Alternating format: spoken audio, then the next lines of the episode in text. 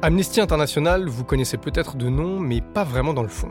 Si on vous demande, vous dites que c'est une ONG qui milite pour la défense des droits humains partout dans le monde. Mais est-ce que vous savez comment elle se bat? Pour quelle cause? Avec qui?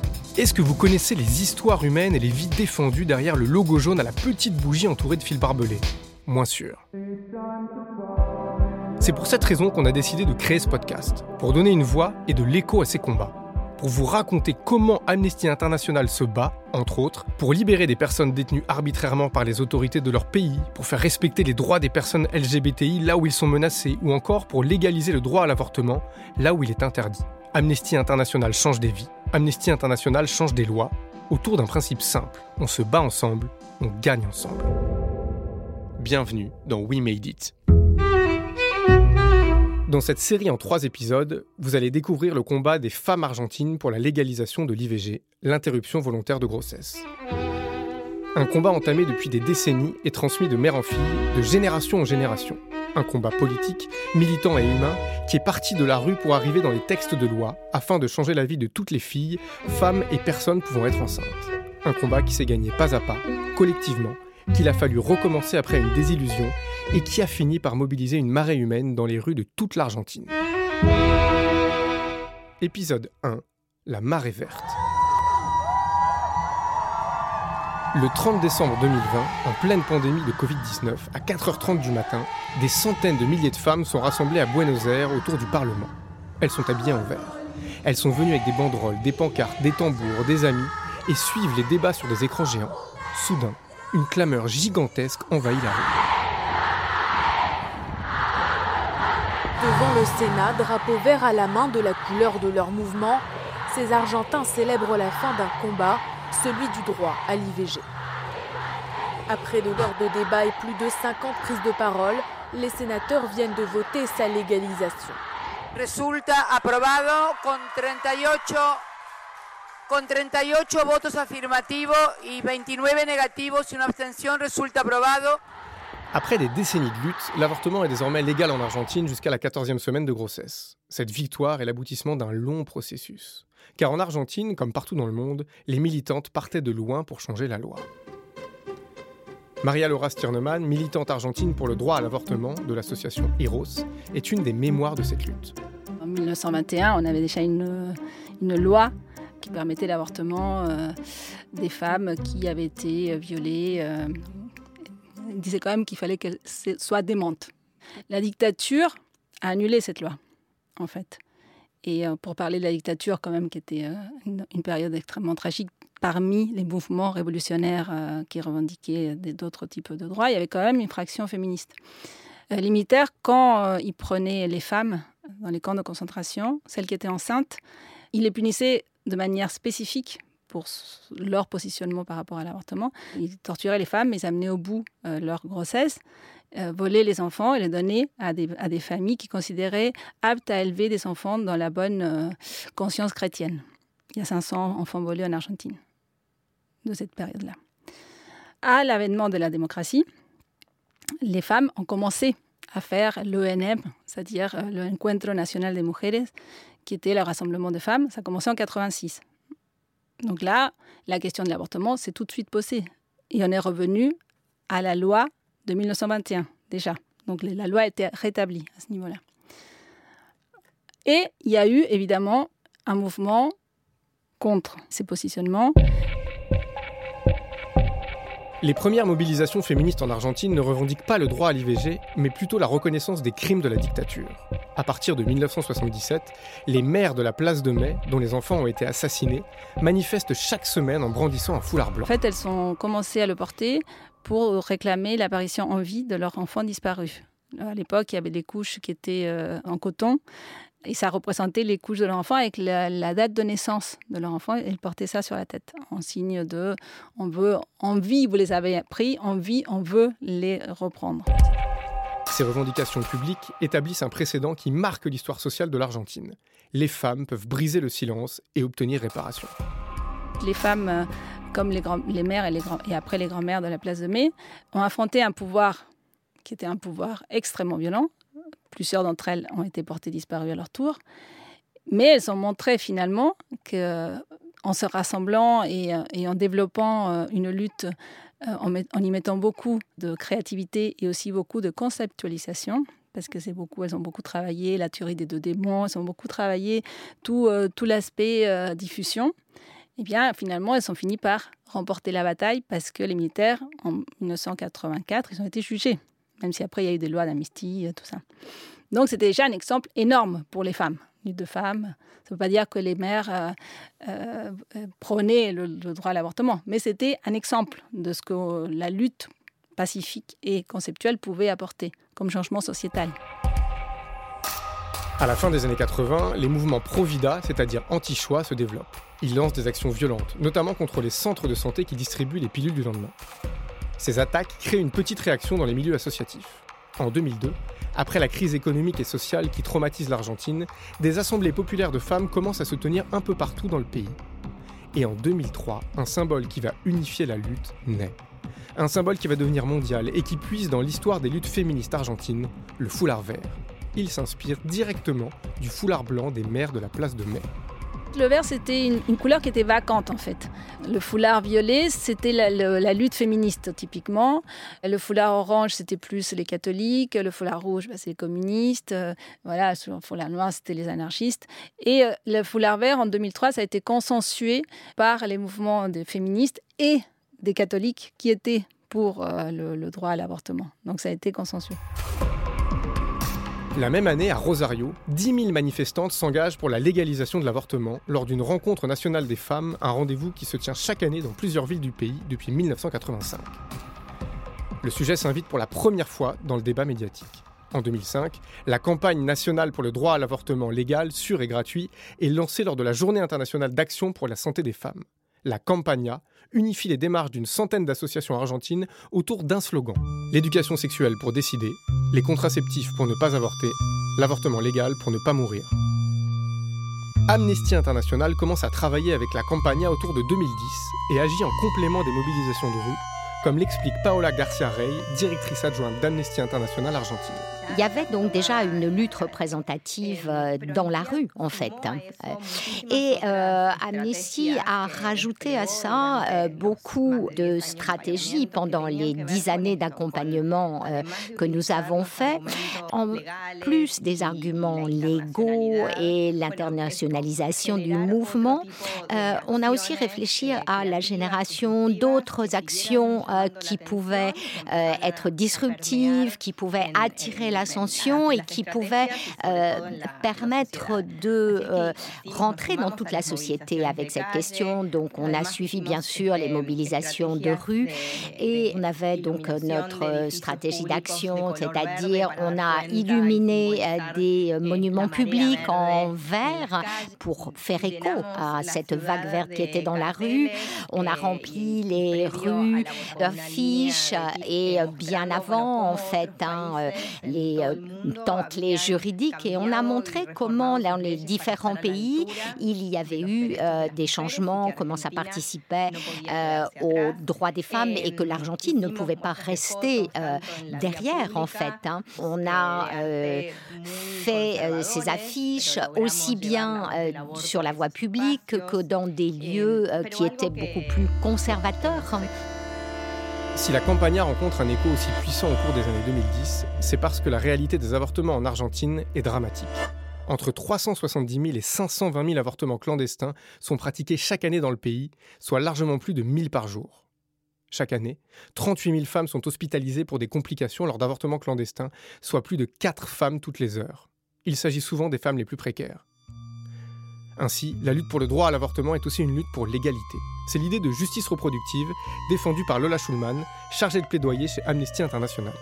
Il y a aussi la notion de justice qui est liée à cela, qui est le fait de se dire que euh, c'est un combat pour la justice et c'est un combat pour l'ensemble des femmes. Donc en fait, c'est le fait de se dire que la justice reproductive, c'est d'avoir la jouissance de ses droits sexuels et reproductifs qui sont liés à la question de justice, donc d'égalité aussi sur au niveau de l'ensemble de la société. Et donc le fait de dire que les droits sexuels et reproductifs ne concernent pas que les femmes, les filles ou les personnes pouvant être enceintes, mais bien l'ensemble de la société. C'est en connaissance de ses droits et en ayant la possibilité de jouir de ses droits qu'on peut faire des choix.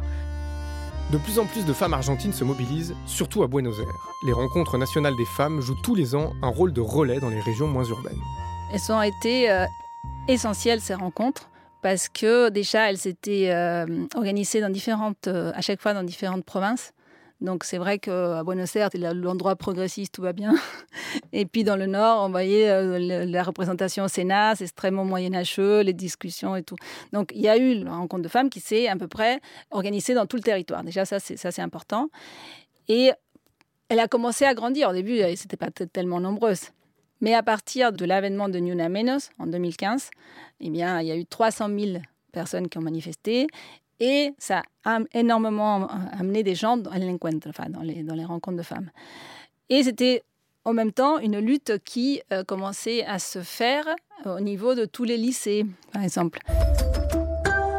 Le collectif argentin Ni Una Menos, Ni Une de Moins est à l'origine de l'appel à une grève internationale des femmes, invité à cesser le travail aujourd'hui en signe d'insoumission collective. Le mouvement a été suivi dans une cinquantaine de pays, dont la France.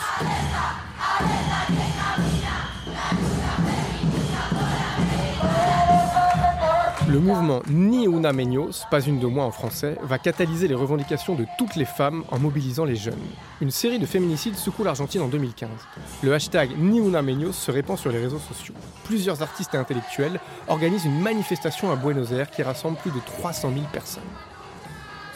D'autres villes manifestent contre les violences faites aux femmes en Argentine, en Uruguay et au Chili. En 2016, une nouvelle manifestation massive est organisée. Les revendications des pro-choix et des anti-féminicides convergent le 28 septembre 2017, une manifestation baptisée Un cri global pour l'avortement légal marque un tournant. Les manifestantes de toutes les générations affluent dans la capitale avec un foulard vert, qu'elles portent autour du cou, au poignet, à la ceinture, maquillées en vert ou les cheveux teints. La télévision, les radios et les journaux couvrent l'événement massivement. Le foulard vert vient d'entrer dans le débat public. Avant cette manifestation qui ancre définitivement le droit à l'avortement dans l'espace public, la Campagna a rassemblé des organisations différentes autour d'une manière de faire très do it yourself. Au quotidien, l'organisation des actions passe par la débrouille et les initiatives de chacune recouvrent des tâches variées. Tout le monde participait, c'est-à-dire que voilà, il y avait des, fêtes organisées, on allait chercher des tissus euh, chez les, euh, les, producteurs de tissus, euh, enfin tous les gens qui se solidarisaient pouvaient participer. Il y avait aussi quelque chose de très important, c'est la solidarité pour la distribution du, du misotrospol, qui était un abortif Et ça, c'était hyper important aussi. Ça, ça, a beaucoup contribué parce qu'il y avait euh, plein d'antennes où on pouvait justement avoir accès euh, aux médicaments. Et cette solidarité-là était tangible. C'était beaucoup plus concret que de dire justement on va aller, on va aller euh, manifester. C'était aussi concrètement comment on apporte une aide. Dans la manifestation du 28 septembre, on pouvait d'ailleurs lire le slogan suivant L'Amérique latine va devenir entièrement féministe. L'exemple du misoprostol illustre parfaitement la solidarité transfrontalière sur l'IVG en Amérique latine. Eva Borjas, ancienne militante de l'Organisation internationale de télémédecine Women Help Women, sexologue et consultante indépendante pour la Fédération internationale de planification familiale, l'explique ainsi. Le misoprostol est enregistré dans pratiquement tous les pays du monde. Pourquoi? Parce que euh, c'est un médicament qui originellement est un médicament pour les problèmes gastriques. Originellement, le, le misoprostol n'est pas un médicament abortif. Ce sont des femmes brésiliennes dans les années 90 qui regardaient la notice du misoprostol et elles regardent dans la notice avec euh, des énormes euh, trucs rouges, des attentions, des warnings, en disant surtout, surtout, surtout ne pas utiliser ce médicament en cas de grossesse parce que possibilité, probabilité très forte d'une fausse couche. Et du coup, là, les femmes, elles, elles crient victoire et elles disent, bah, parfait, en fait, quoi, c'est exactement ce qu'il nous faut. Et c'est les femmes brésiliennes qui ont commencé à utiliser le misoprostol pour avorter. Bien sûr, à ce moment-là, il n'y avait pas encore les protocoles de l'Organisation mondiale de la santé. Du coup, c'était fait de façon euh, bah, désordonnée, ça fonctionnait pas forcément très bien, les mettait par la bouche, euh, via vaginale. Et bon, au fur et à mesure, par l'expérience, par la propre expérience, parce que c'est comme ça qu'on apprend, au fur et à mesure, elles ont vu, et bien sûr, après, les centres de recherche recherche sont venus, l'Organisation mondiale de la santé, ils ont mis en place le protocole. Du coup, le misoprostol est enregistré dans pratiquement tous les pays. Si tu vas dans les pharmacies, il y a le misoprostol. Le problème, c'est qu'on ne te donne pas accès au misoprostol parce que les personnes savent que tu vas vouloir avorter.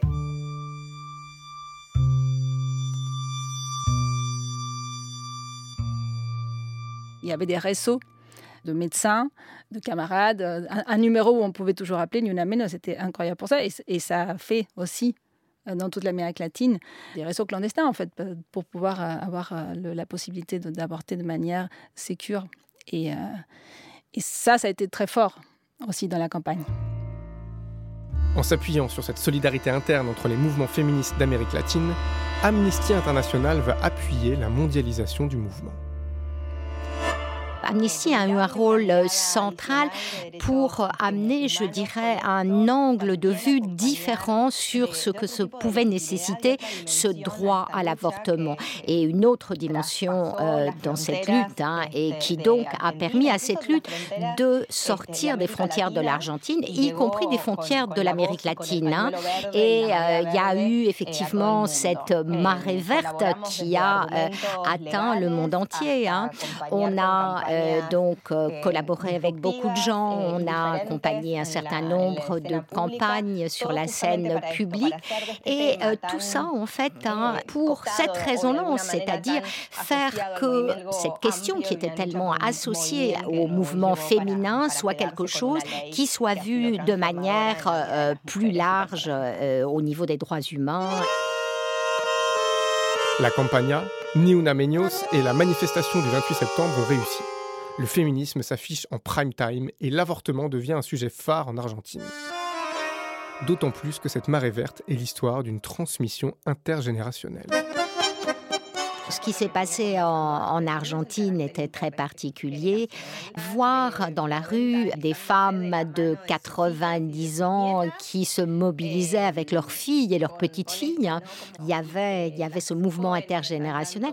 Et puis que les jeunes, en fait, se soient emparés de cette lutte hein, a été sans aucun doute un véritable paradigme et très unique, en fait, de ce mouvement. Tout ça à partir en fait d'un collectif hein, euh, qui était actif au début dans la rue et ça s'était étendu en fait partout.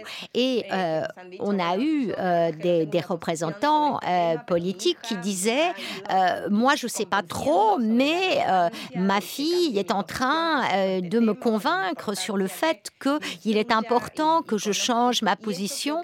Elle m'enseigne des choses elle me, raconte. Et je crois que s'il y a une recette c'est en fait, la transversalité, l'intergénérationnalité et le fait que un, débat puisse se retrouver au quotidien et chez tout le monde. Ça puisse être euh, l'ami, la fille, euh, la mère et qu'on retrouve ça dans toute la société. La mobilisation populaire des femmes inspire en effet les représentants politiques.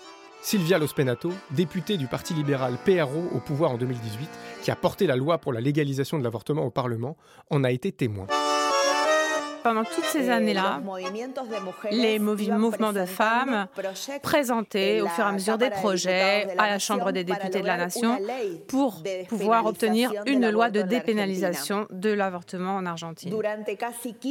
Pendant presque 15 années ininterrompues, on avait présenté à nouveau euh, le projet. Et à chaque présentation du projet, il y avait de plus en plus de signatures de députés femmes, toujours des femmes, qui demandaient qu'il y ait une sanction de la loi euh, sur l'avortement en Argentine. Et en 2018, lorsqu'on a obtenu plus de 70 signatures pour ce projet, l'ex-président de la nation, Mauricio Macri, a décidé que le Congrès euh, commence à traiter le projet.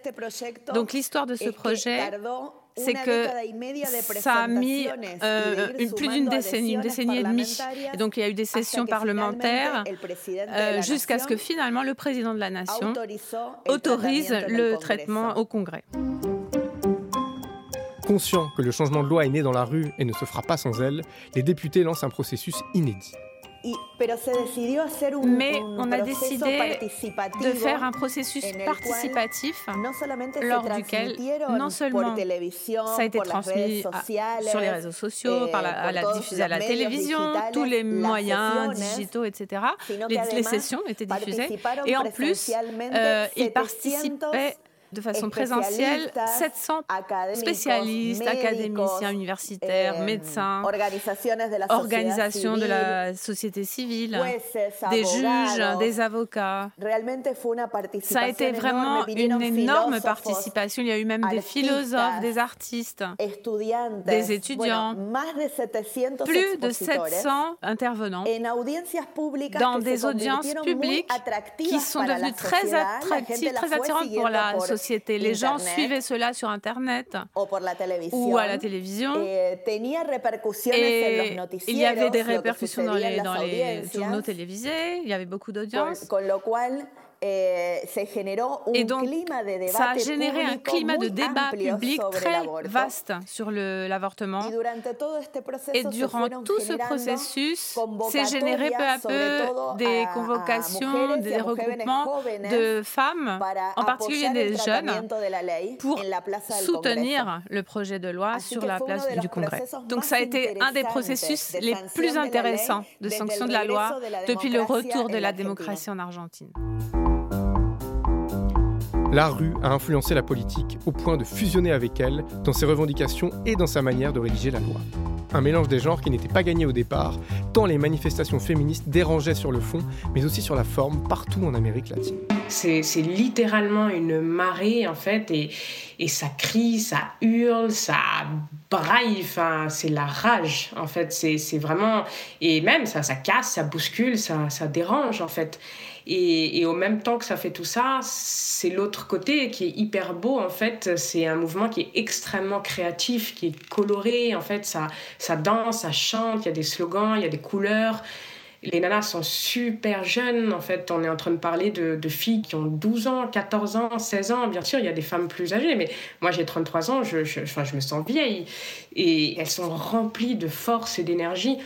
Et c'est un mouvement qui est extrêmement créatif c'est une fête, quoi. C'est une fête rageuse et allègre, furieuse. Ces fêtes allègres et furieuses sont de plus en plus massives en Argentine au cours de l'année 2018. Le 19 février, plusieurs milliers de militantes se massent sur la place du Congrès. Alignées en rang serré, elles brandissent leur foulard en demandant la légalisation. La mobilisation spectaculaire fait une nouvelle fois la une des journaux. Une semaine plus tard, sous la pression populaire, le président Mauricio Macri opère un revirement politique. Lui qui était contre l'avortement des victimes de viol quand il était maire de Buenos Aires, annonce que le projet sera débattu dans l'année. Mieux encore, il affirme qu'il ne donnera aucune consigne de vote aux députés et sénateurs de son parti tout d'un coup, cette question avec le foulard vert est devenue quelque chose qui faisait partie du débat public. Et ce foulard vert, ce n'était plus quelque chose à cacher, c'était quelque chose à mettre sur les balcons, à mettre autour du poignet, à mettre... C'était quelque chose qu'on retrouvait dans plein de mouvements, dans plein de collectifs. Et euh, ça a été effectivement un symbole du mouvement qui a eu à voir avec sa transversalité politique et également son caractère intergénérationnel. Euh, les femmes qui euh, avaient été historiquement à l'avant-garde de la lutte en Argentine se sont retrouvées avec des femmes beaucoup plus jeunes et elles se sont retrouvées quelque part unies à côté de euh, ce foulard vert.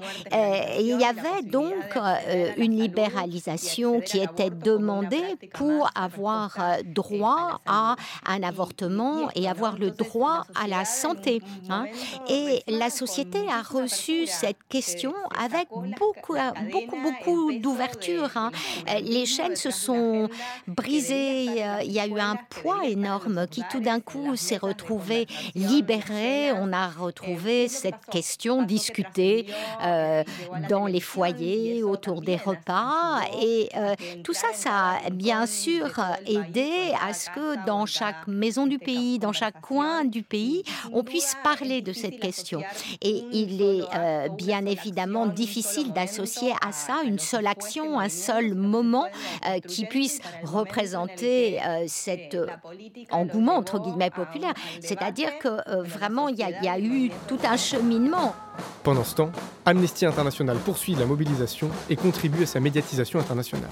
Si le foulard vert est devenu l'étendard de la lutte dans tout le pays, à l'échelle mondiale, c'est un autre objet, plus douloureux, qui va symboliser le combat des Argentines pour l'avortement. Amnesty International fait paraître une publicité dans le New York Times ça a été euh, cette publication euh, qu'on a fait en fait euh, sur le New York Times avec cette légende où on avait le cintre qui représentait en fait l'image de ces avortements clandestins et dangereux. Ça a permis de montrer le risque qu'il y avait en fait lorsqu'on réalisait des avortements clandestins et cette couverture du New York Times euh, est quelque chose euh, qui s'est étendu incroyablement et qui nous a complètement dépassés, puisque ce saint est devenu quelque part un symbole de la lutte pour la lutte en faveur de l'avortement. Le 14 juin 2018, la loi est enfin examinée par la Chambre des députés. La députée argentine Silvia Lospenato s'en souvient très bien. En réalité, ça a été très difficile pour nous d'avoir l'adoption par la Chambre des députés durant cette fameuse nuit où le projet a été euh, étudié. Il y avait des, des milliers de femmes dans la rue, des jeunes qui avaient passé toute la nuit devant les portes du Congrès. C'était des groupes entiers de, de femmes qui attendaient. Une nuit décisive se prépare.